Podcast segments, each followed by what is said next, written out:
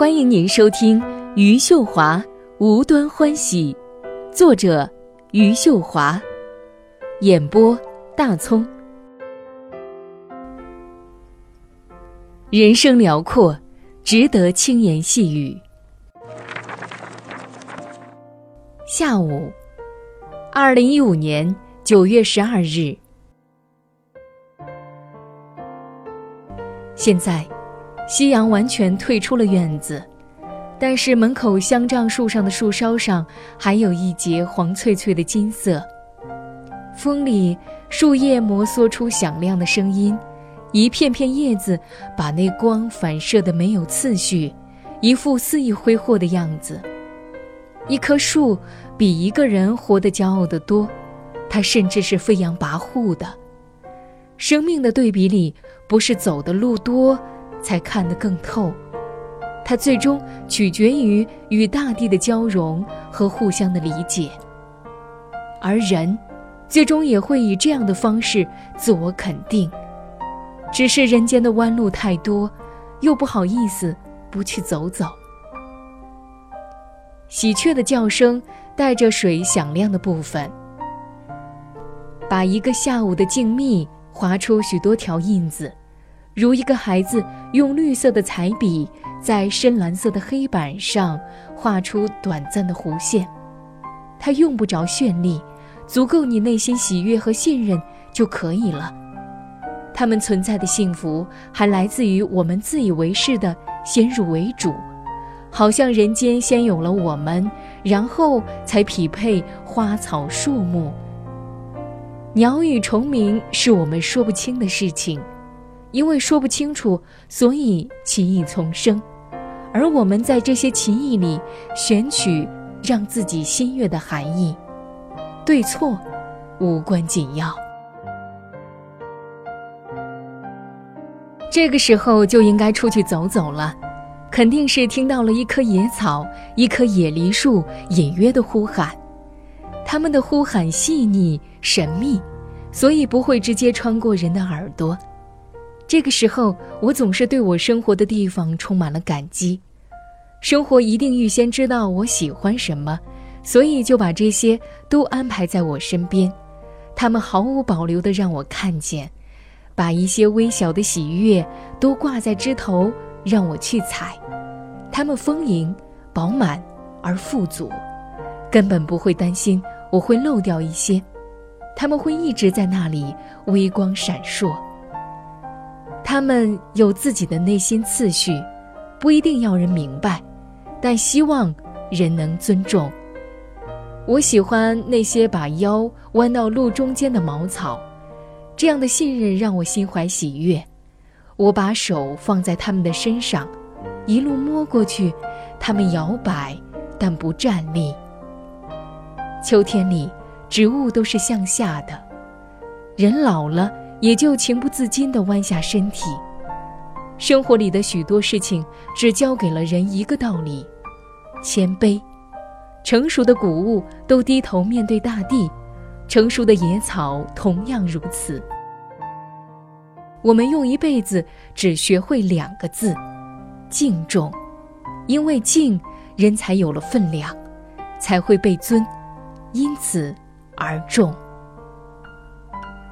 黄昏永远是一层温柔的暖色，明亮却不声张，如同一份美好而干净的爱情，更如同一个女人四十岁的年龄，有酒的醇香，但无醉人的诡计，让人无端信任。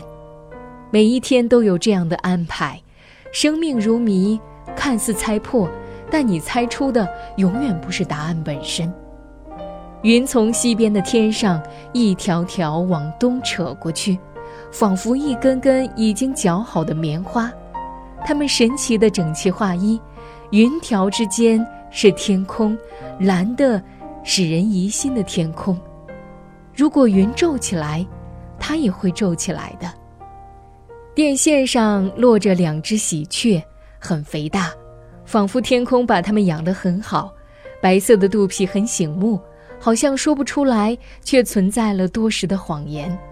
但是它们让整个田野美了起来，它们长久的静止，被天空和天空下的云吓傻。但是，它们的静止也是一种动态。有生命的东西包含了永恒的动态，不需要证明，我们一眼看过去就知道它的原因。有时候你会觉得一个村庄很不好，但是有许多鸟雀在田野里起起落落，你就会情不自禁地相信了这个村庄，因为鸟是天空下不会出错的生物，它落脚的地方肯定是好地方。虽然鸟对大地的信任是没有原则的，它也不需要什么原则，它的飞翔就是生命的原则。鸟儿飞旋，大地平安，不会有非常的事情让人提心吊胆。贫穷一点就贫穷一点吧，但是这个时候的生命给人的是无条件的信任，没有比这信任更让人内心喜悦。从对面的坡上看过来，我的家被淹没在树木和杂草中间。醒目的红色屋顶总有一份含蓄的喜庆。人生固然有太多哀愁，但是能够来到人间，本身就是喜庆之事。更重要的是，人间这么大，你想怎么感受都极尽自由。大地给人的自由。如同夏天的峰峦，层层叠叠，往往是人自己限制了自己，而延伸到限制别人。这是人类的狭隘和无能。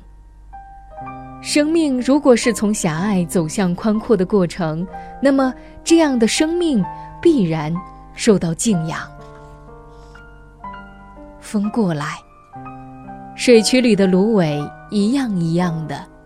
许多细小的事情也跟着一样一样，仿佛追逐着刚刚从身上掉下去又阴暗了一点的光芒。我停下来，感觉身体里的微光也一点点散开在风里。但是我知道，他们在某一个时间里会回来。